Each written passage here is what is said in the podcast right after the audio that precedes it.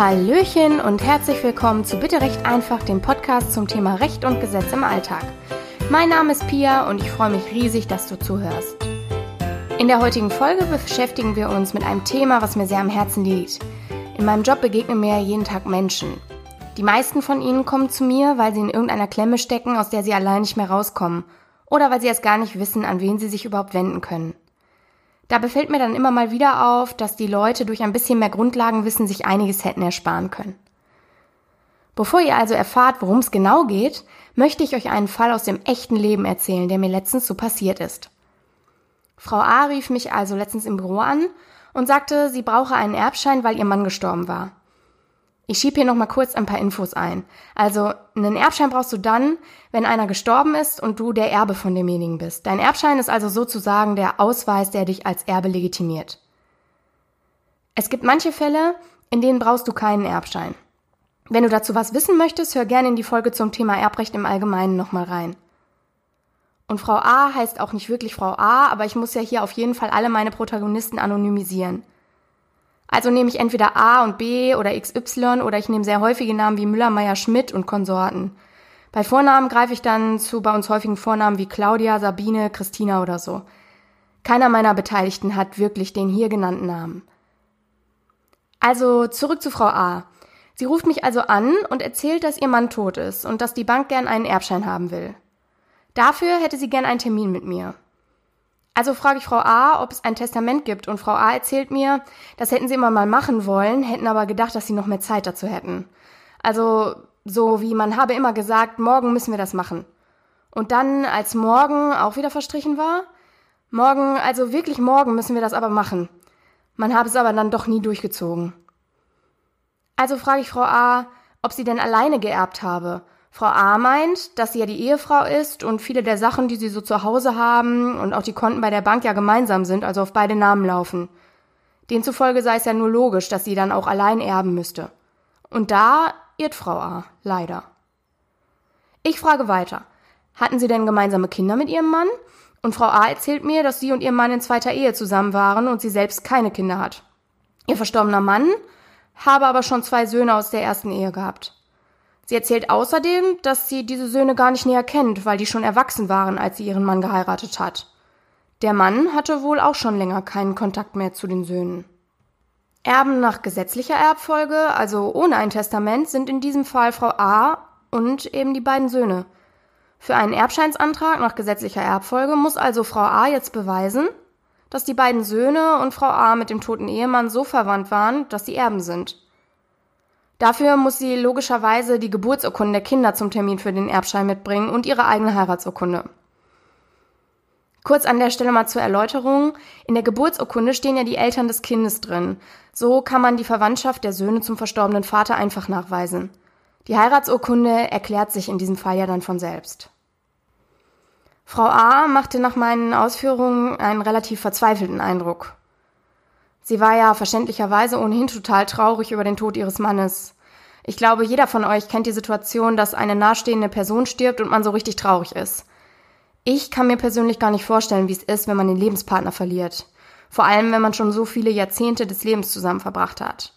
Muss schlimm sein, denke ich. Und jetzt hat die arme Frau A dazu auch noch die ganze Rennerei und muss vor allem auch in Kontakt mit den Kindern ihres Mannes treten, um das alles abzuklären. Natürlich haben die darüber hinaus auch noch materielle Ansprüche an Frau A, weil sie auch Erben sind. Also die drei müssen sich ja dann auseinandersetzen, also klären, wer was bekommen soll und so weiter und so fort. So, das ist jedenfalls der riesige Berg, vor dem Frau A da steht, beziehungsweise vor dem sie sich stehen sieht, ganz abgesehen von der Traurigkeit, die ohnehin da ist. Jetzt stellt sich natürlich die Frage, ob Frau A das hätte irgendwie umgehen können. Ja klar, zumindest die Rennerei zu den Behörden wegen der Geburtsurkunden und auch die ganze Sache mit der Kontaktaufnahme zu den Kindern, die den Kontakt abgebrochen haben, hätte man sich sicherlich ersparen können. Und das bringt mich jetzt auch zu meinem Grund für diese Folge und warum mir das Thema so am Herzen liegt.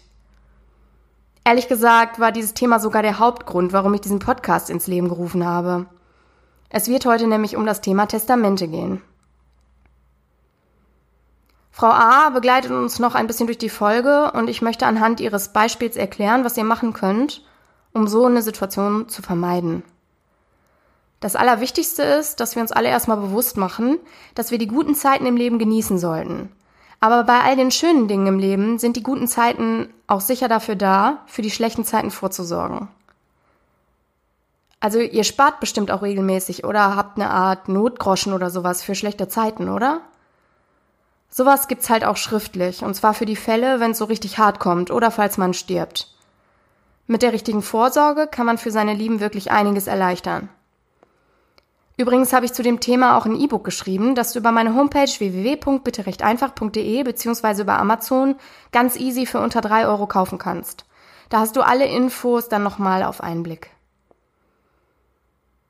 Was hätten also Frau A und ihr Mann zu seinen Lebzeiten noch tun können, um Frau A diese missliche Lage zu ersparen, in der sie jetzt steckt?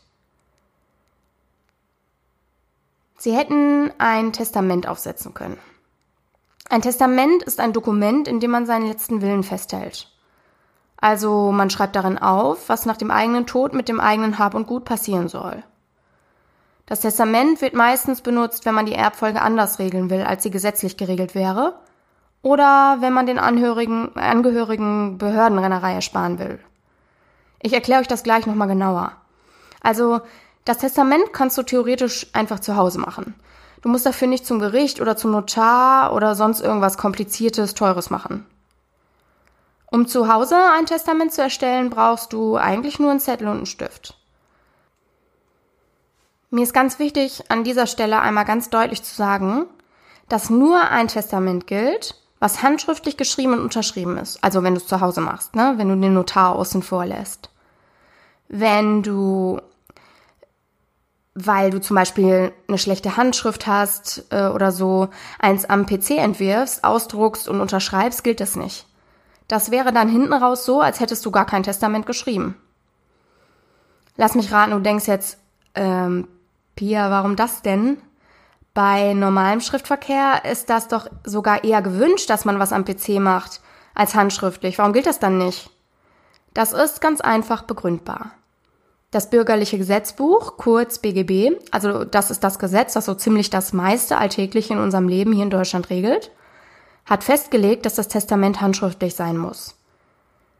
Das BGB ist aus dem Jahr 1900 genau und vielleicht hängt diese Regelung damit zusammen, dass es so alt ist. Wie dem auch sei. Fakt ist, keine Schreibmaschine, kein PC, nur deine Hände, ein Stift und ein beschreibbarer Untergrund machen das Testament gültig. Also du könntest dein Testament auch auf einem Bierdeckel oder einer Serviette schreiben oder einem Stück Klorolle im Grunde auch. Wenn es lesbar ist, ist gut.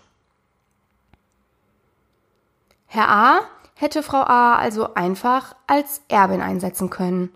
Er hätte sowas schreiben können wie Ich setze meine Frau zu meiner Alleinerbin ein. Dann wäre das schon mal geregelt gewesen. Oder er hätte auch schreiben können, dass seine beiden Söhne auch Erben sind. In dem Fall hätte dann niemand die Urkunden des jeweils anderen besorgen müssen.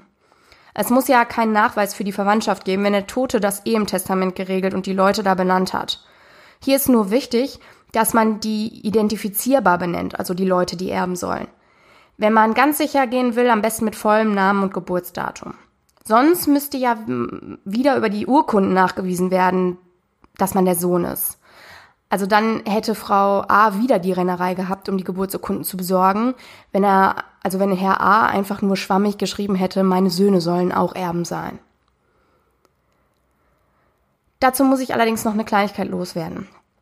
Wenn der Herr A jetzt nur seine Frau im Testament benennt und quasi seine Söhne nicht erben, dann sind die immer noch pflichtteilsberechtigt. Das habt ihr bestimmt schon mal gehört. Das bedeutet, die bekommen zumindest ihren Pflichtteil von Frau A, der Erbin in unserem Fall. Und warum bekommen sie das? Weil sie nach gesetzlicher Erbfolge ja zusammen mit Frau A geerbt hätten. Das heißt, enterben geht nicht so wirklich. Man setzt eigentlich die gesetzlichen Erben immer auf ihren Pflichtteil, so heißt das. Also wenn man schreibt, die sollen nicht Erben sein, bedeutet das eigentlich nur, dass sie auf den Pflichtteil gesetzt werden. Hier sollte man aber aufpassen, dass genug Bares da ist. Die gesetzlichen Erben können nämlich die Auszahlung des Pflichtteils verlangen. Das heißt also, wenn man jemanden alleine als Erben bestimmt, also wie hier Herr A, seine Frau, dann stehen da zum Beispiel noch die Kinder, hier also die Söhne und halten die Hände auf. Mies ist natürlich, wenn dann nur ein Haus da ist, das eine halbe Million wert ist und sonst irgendwie kein Geld auf Konten oder so. Dann müsste Frau A das nämlich verkaufen, damit sie den Söhnen den Pflichtteil bezahlen kann.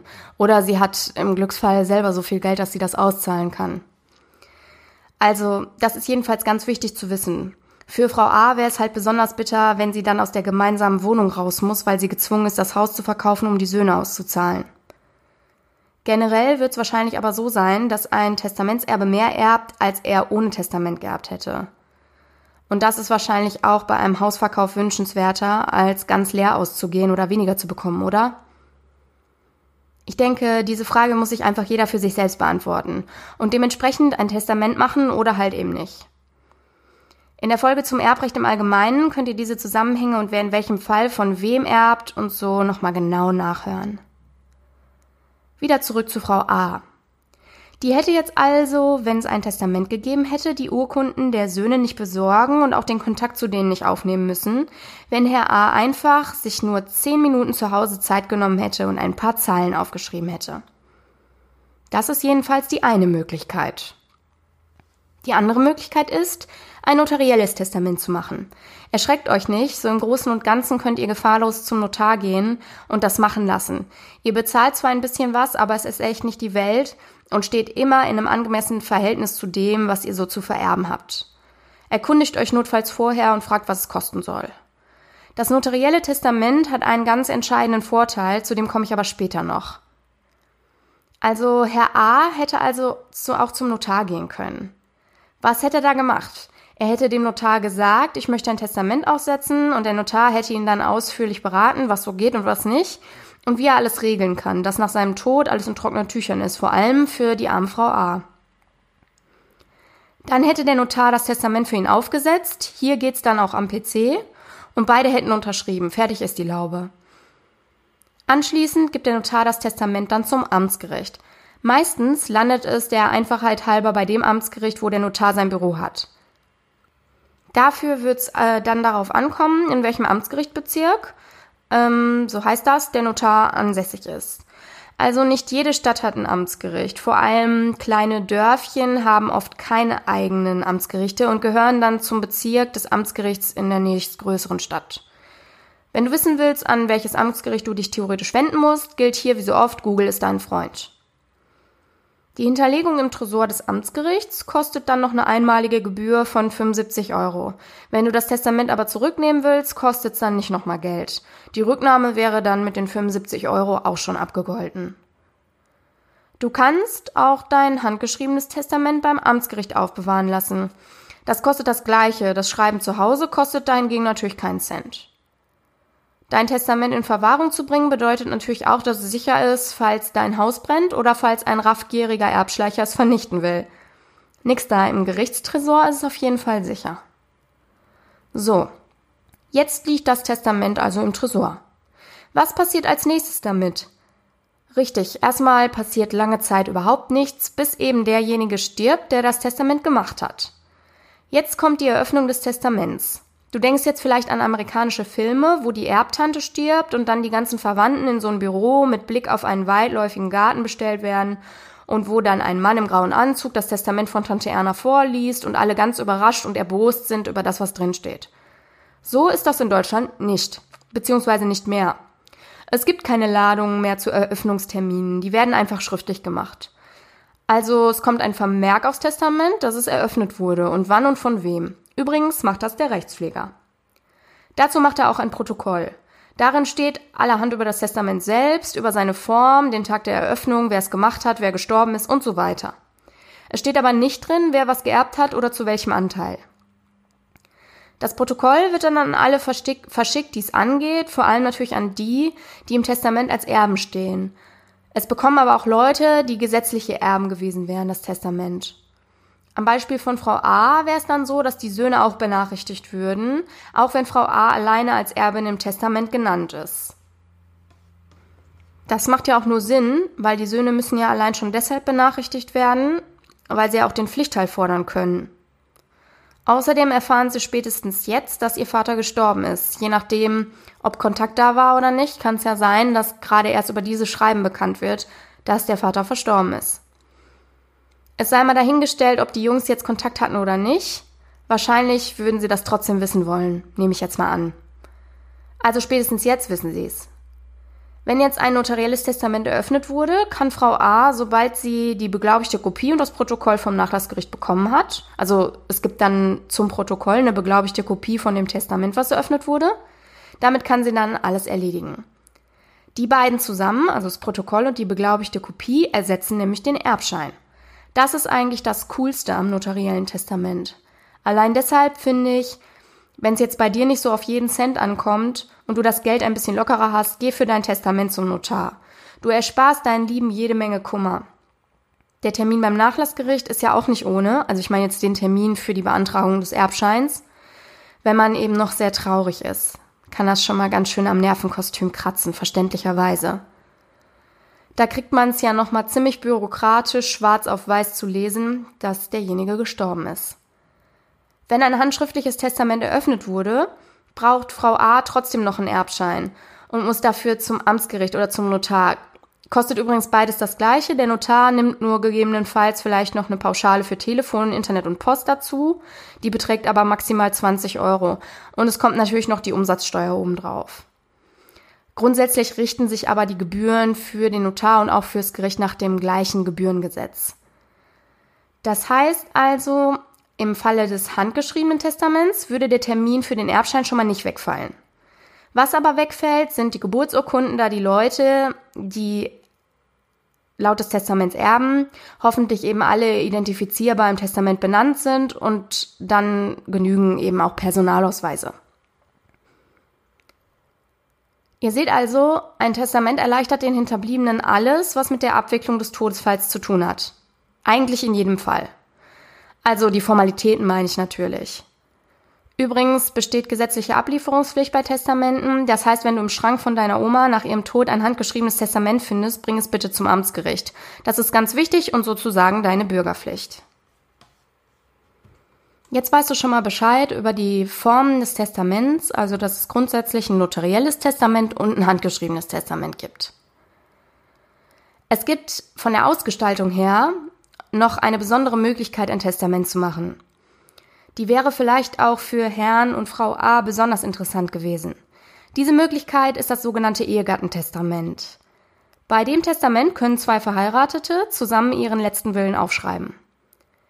Wenn das mit Hilfe des Notars passieren soll, können natürlich einfach beide zusammen hingehen. Wenn ihr das alleine zu Hause und handschriftlich macht, reicht es in dem Fall, wenn einer von euch das Ganze aufschreibt und dann unterschreibt der andere den Text mit Datum. Also es sollte neben der Unterschrift auch das Datum der Unterschrift stehen. Manche schreiben noch sowas wie, das soll auch mein letzter Wille sein unter den Text und unterschreiben und datieren dann. Wichtig ist, dass eben beide Eheleute unten unter dem Text unterschreiben. Bei diesem Ehegattentestament gibt es eine Besonderheit, nämlich, dass man eine Bindungswirkung erzeugt. Okay, langsam. Ich erkläre das mal in Ruhe, was es damit auf sich hat. Also, wenn du mit deinem Mann oder deiner Frau jetzt ein Testament aufsetzt, möchtest du ja, dass auch wenn du mal zuerst stirbst, danach noch eingehalten wird, was damals mit dem Testament festgelegt worden ist, oder? Also, auch wenn du schon tot bist und keinen Einfluss mehr auf die Geschehnisse nehmen kannst. Und dafür soll mit so einem Testament gesorgt werden. Der Clou ist nämlich, dass du und deine Frau oder dein Mann das Testament nur zu Lebzeiten gemeinsam widerrufen oder ändern oder ersetzen könnt. Wenn der erste verstorben ist und ihr habt auch schon für den Fall des Todes des zweiten von euch was geregelt, müssen sich alle daran halten, auch wenn du schon tot bist, also wenn du als erster stirbst. Der zweite von euch, also der sogenannte überlebende Ehegatte, kann das dann nicht mehr allein und über deinen Kopf hinweg entscheiden, beziehungsweise ändern. Ihr könnt natürlich auch reinschreiben, wir setzen uns gegenseitig zum Alleinerben ein und der Überlebende von uns kann dann nach dem Tod des Erstverstorbenen einfach frei entscheiden, wem er alles weiter vererben will. Dann hätten wir natürlich keine Bindungswirkung und es würde so aussehen, dass der überlebende Ehegatte dann erstmal alles erbt und dann zum Beispiel selbst nochmal ein Testament machen kann oder halt auch nicht ganz wie er mag. Es gibt noch eine weitere besondere Möglichkeit bei diesem Ehegattentestament. Vielleicht hast du schon mal was vom Berliner Testament gehört. Das bedeutet, dass das Testament zum Beispiel so geschrieben ist. Wir, Frau H. und Herr A. Im echten Leben würde man wahrscheinlich auch den Vornamen nehmen und sich nicht nur Herr und Frau nennen, aber ihr wisst, Anonymisierung und so. Wir, Frau A, Frau A und Herr A, setzen uns gegenseitig zum Alleinerben ein. Erbe nach dem Letztversterbenden soll unser Freund Max Mustermann sein. Auf den Fall von Herrn A bezogen wäre im Fall seines Todes jetzt Folgendes passiert. Frau A wäre zunächst Alleinerbin geworden. Wenn Frau A irgendwann stirbt, bekommt das, was noch übrig ist, der Freund Max Mustermann. Frau A und Herr A wollen ja zum Zeitpunkt des Testaments beide, dass genau diese Dinge eintreten, wenn sie sterben. Es wäre also unfair, wenn Herr A als erstes stirbt und Frau A dann anschließend nochmal alles über den Haufen wirft und an jemand ganz anderen vererbt, oder? Für diesen Fall gibt es also diese Bindungswirkung, von der ich vorhin gesprochen habe. Das Modell Berliner Testament sieht also Folgendes vor. Zwei Eheleute setzen sich gegenseitig zum Alleinerben ein und einen oder mehrere Dritte, meistens sind das dann die Kinder, in unserem Fall jetzt der Freund Max Mustermann, zum sogenannten Schlusserben, nachdem der eben zuletzt verstirbt. Ein Ehegattentestament können übrigens auch nur Verheiratete machen. Für alle anderen, die gemeinsame Regelungen für ihren Todesfall machen möchten, gibt's den Erbvertrag. Das ist eben ein Vertrag, den auch Unverheiratete in einer Liebesbeziehung oder auch Freunde oder Geschäftspartner, eigentlich sogar Fremde miteinander schließen könnten. Der sorgt für die gleiche Bindungswirkung wie das Ehegattentestament. So einen Erbvertrag kann man aber nicht handschriftlich machen. Das geht wirklich nur über den Notar, also nicht zu Hause und handschriftlich. Das steht so im Gesetz und ist nicht abänderbar. Hier haben wir also einen weiteren Unterschied zum gemeinschaftlichen Testament. Also wir merken uns Folgendes. Gemeinsame Verfügungen sind deshalb besonders, weil sie die, die sie gemeinsam erstellen, an die Regelungen binden, die getroffen werden. Das gilt nur dann nicht, wenn die Beteiligten zusammen und lebendig das Testament und den, oder den Erbvertrag aufheben oder widerrufen bzw. ersetzen oder ändern. Für den Überlebenden von beiden gibt es keine Änderungsmöglichkeit nach dem Tod des Ersten. Also keine Änderungsmöglichkeit und auch nicht die Möglichkeit, das aufzuheben oder zu ersetzen. Der Überlebende muss sich dann an das halten, was die beiden damals beschlossen haben. Bei Einzeltestamenten gibt es so eine Art Bindungswirkung natürlich nicht. Da ist ja auch keiner dran beteiligt, außer demjenigen, der das Testament eben macht selbst. Das Gesetz nennt den übrigens Testator, nur mal so am Rande. Einzeltestamente können also beliebig oft aufgehoben oder geändert werden. Kleiner Praxistipp am Rande. Wenn du ein Testament neu fasst und das alte nicht mehr wirksam haben willst, vernichte es bitte. Je mehr Testamente, desto größer ist das Kuddelmuddel bei der Eröffnung und je nachdem auch für den Erbschein. Vor allem, wenn du immer nur einzelne Regelungen abänderst. Also das geht natürlich auch, dass du nur einzelne Punkte abänderst. Dann wäre das eine Ergänzung zum Testament, würde aber genauso wie das Testament selbst als eigenes Testament sozusagen eröffnet werden. Achte bitte auch bei sowas darauf, dass die Form eingehalten ist. Also behandle, auch wenn du nur eine Ergänzung machst, das Ganze genauso, als würdest du ein neues Testament machen. Rein förmlich meine ich. Du kannst übrigens im Testament drei verschiedene Arten von Regelungen treffen. Zwei davon wären die Erbeinsetzung und das Vermächtnis. Also die Erbeinsetzung ist sozusagen der Klassiker. Ich setze XY zu meinem Erben ein. Ein Vermächtnis könnte zum Beispiel so aussehen, ich möchte, dass XY meine Spieluhr bekommt.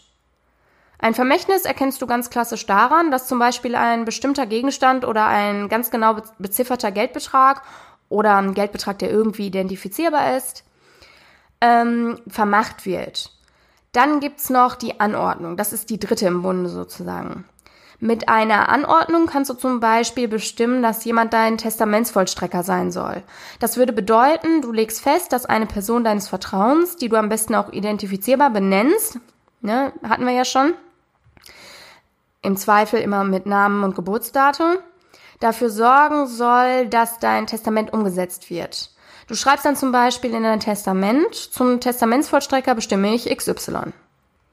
Ein Testamentsvollstrecker macht zum Beispiel dann Sinn, wenn äh, du das Gefühl hast, dass deine Erben sich untereinander streiten könnten oder dass eben gefährdet ist, dass tatsächlich durchgezogen wird, was du in deinem Testament festgelegt hast.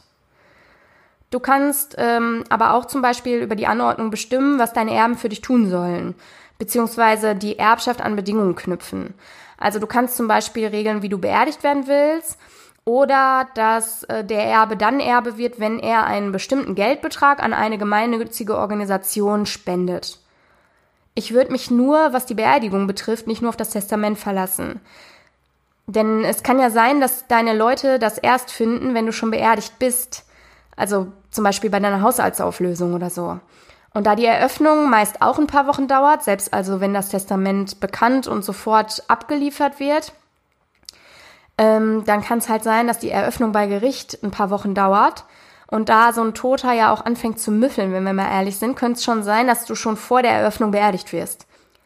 Wenn du Anordnungen machst, die ähm, Bedingungen daran knüpfen, ob jemand Erbe wird oder nicht, solltest du übrigens nicht so weit gehen, dass es in emotionale Erpressung ausartet.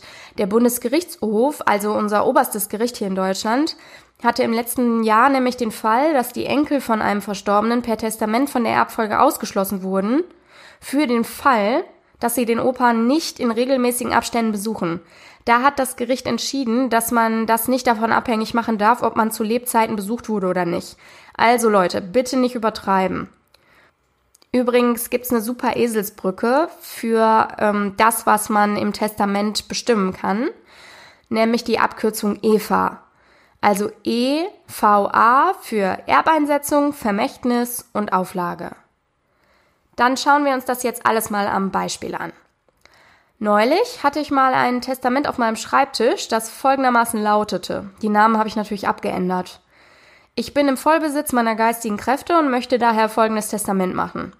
Ich wünsche, dass das Bild aus meinem Wohnzimmer mit dem Pferd drauf meine Freundin Anne bekommt. Weiter wünsche ich, dass meine Freundin Tina das rote Sofa und meinen Kühlschrank und den Fernseher bekommt und alles, was sie sonst noch möchte. Nach Abzug sämtlicher Kosten wünsche ich, dass das Restguthaben vom Beerdigungsinstitut an meine beiden Patenkinder Markus Mustermann und Monika Mustermann geht. Und mein Bankvermögen soll nach Abzug sämtlicher Kosten zu gleichen Teilen an meine Freundinnen Tina, Sabine, Claudia und Helene gehen. Ich wünsche mir, dass meine Freundinnen sich miteinander vertragen und meinem Willen entsprechen. Das ist jetzt nicht der Normalfall eines Testaments, ne? sondern eher eins von der kurioseren Sorte. Eigentlich ist es sogar eher ein Beispiel dafür, wie man es besser nicht machen sollte, wenn man es seinen Hinterbliebenen leichter machen will. Formell war es aber schon mal tiptop. Also es war mit Angabe von Ort und Datum, von der Testatorin unterschrieben und auch handschriftlich geschrieben. Dieses Mal war es sogar auf einem ordentlichen Blatt Papier. Jetzt schauen wir uns aber mal den Inhalt an. Es geht los mit, ich bin im Vollbesitz meiner geistigen Kräfte und möchte daher folgendes Testament machen. Ich wünsche, dass das Bild aus meinem Wohnzimmer mit dem Pferd drauf meine Freundin Anne bekommt. Was meint ihr, was sich im Hinblick auf Eva hinter dieser Formulierung verbirgt? Also ich würde sie für ein Vermächtnis halten. Die Freundin Anne soll ja genau das beschriebene Bild mit dem Pferd aus dem Wohnzimmer bekommen. Also das heißt, wenn die Frau jetzt nicht 50 Bilder mit Pferden drauf im Wohnzimmer hatte, dann ist ja ganz genau bestimmt, welcher Gegenstand hier vermacht werden soll. Dann geht's weiter mit, weiter wünsche ich, dass meine Freundin Tina das rote Sofa und meinen Kühlschrank und den Fernseher bekommt. Auch das ist ein Vermächtnis, würde ich sagen. Es ist ja klar bestimmt, was Tina kriegen soll. Schwierig ist natürlich die Formulierung und alles, was sie sonst noch möchte. Das führt hier aber zu weit. Nach Abzug sämtlicher Kosten wünsche ich, dass das Restguthaben vom Beerdigungsinstitut an meine beiden Patenkinder Markus Mustermann und Monika Mustermann geht. Aha. Die Testatorin hatte also wohl einen Bestattungsvorsorgevertrag oder sonst wie Geld beim Bestattungsunternehmen für ihre Beerdigung geparkt. Wahrscheinlich ist aber auch das ein Vermächtnis, weil ja nach der Beerdigung recht schnell klar ist, wie viel noch übrig ist. Daher ist es ja fast so, als hätte die Verstorbene den Betrag genau genannt. Zu guter Letzt schrieb unsere Testatorin ja dann noch, mein übriger Nachlass soll nach Abzug sämtlicher Kosten zu gleichen Teilen an meine Freundinnen Tina, Sabine, Claudia und Helene gehen. Ich wünsche mir, dass meine Freundinnen sich miteinander vertragen und meinem Willen entsprechen. Hier haben wir also jetzt die Erbeinsetzung. Was vererbt werden soll, ist nicht genau bestimmt, aber mehrere Personen sind mit einer Quote eingesetzt und es geht um den übrigen Nachlass. Quote meint äh, diese Formulierung zu gleichen Teilen. Das heißt, bei vier Freundinnen würde jeder ein Viertel kriegen. Daher geht man als Nachlassgericht dann davon aus, dass die Erbinnen diese vier Freundinnen sind und die anderen sogenannte Vermächtnisnehmer, also eigentlich auch selbsterklärend. Leute, die einen Gegenstand oder einen Geldbetrag als Vermächtnis zugesprochen bekommen, wie ich vorhin schon mal gesagt habe. Was wäre denn jetzt gewesen, wenn es keine Erbeinsetzung gegeben hätte? Also jetzt wird's schon komplizierter. Fangen wir erstmal damit an, was ist, wenn der Testator nicht ausdrücklich geschrieben hat, XY soll Erbe sein. Wenn jemand in einem Testament bestimmt, dass jemand einen bestimmten Gegenstand, nehmen wir mal eine Immobilie oder sagen wir spezieller das Haus kriegen soll, in dem der Testator gewohnt hat, dann kommt es ein bisschen darauf an, was der Testator sonst noch so hatte. Wenn er jetzt kein großartiges Bankvermögen noch hatte, wird das Erbe ja hauptsächlich aus dem Haus bestehen. Dann würde man das als Erbeinsetzung deuten. Also eine eindeutige Formulierung wie XY soll Erbe sein, wird also ersetzt dadurch, dass der Testator bestimmt, dass eine Person den Löwenanteil an seiner Erbschaft kriegt. Wenn der Testator jetzt aber richtig reich war und neben dem Haus noch richtig Geld hatte und vielleicht sogar noch mehr Häuser, dann wäre der, der das Haus kriegt, eventuell wieder nur Vermächtnisnehmer. Man muss das also so ein bisschen gegenüberstellen und vielleicht auch recherchieren, was der Verstorbene so alles hatte oder nicht. Wenn jetzt der Testator also gar keine Erbeinsetzung gemacht hat, nimmt man die gesetzlichen Erben als Haupterben und die Leute aus dem Testament sind dann Vermächtnisnehmer. Puh. Alles ganz schön kompliziert, oder? Ich würde euch daher gerne Folgendes ans Herz legen. Wenn ihr einfache Familienverhältnisse habt und einzelne Kleinigkeiten an andere Leute gehen sollen, schreibt so einfach, also schreibt einfach möglichst klar, wer Erbe sein soll und wer was als Vermächtnis bekommen soll. Dann reicht wahrscheinlich auch ein handgeschriebenes Testament, zumindest um die Sache eben für deine Hinterbliebenen leichter zu machen. Wenn es kompliziert wird und du in einer Patchwork-Familie lebst oder sonstige komplizierte Familienverhältnisse hast, geh besser zum Notar. Vor allem, wenn du nicht jeden Cent umdrehen musst, empfiehlt sich das schon.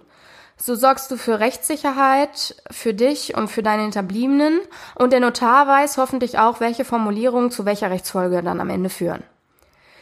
Ich oute mich hiermit einfach mal als großer Fan notarieller Testamente, falls euch das noch nicht aufgefallen ist.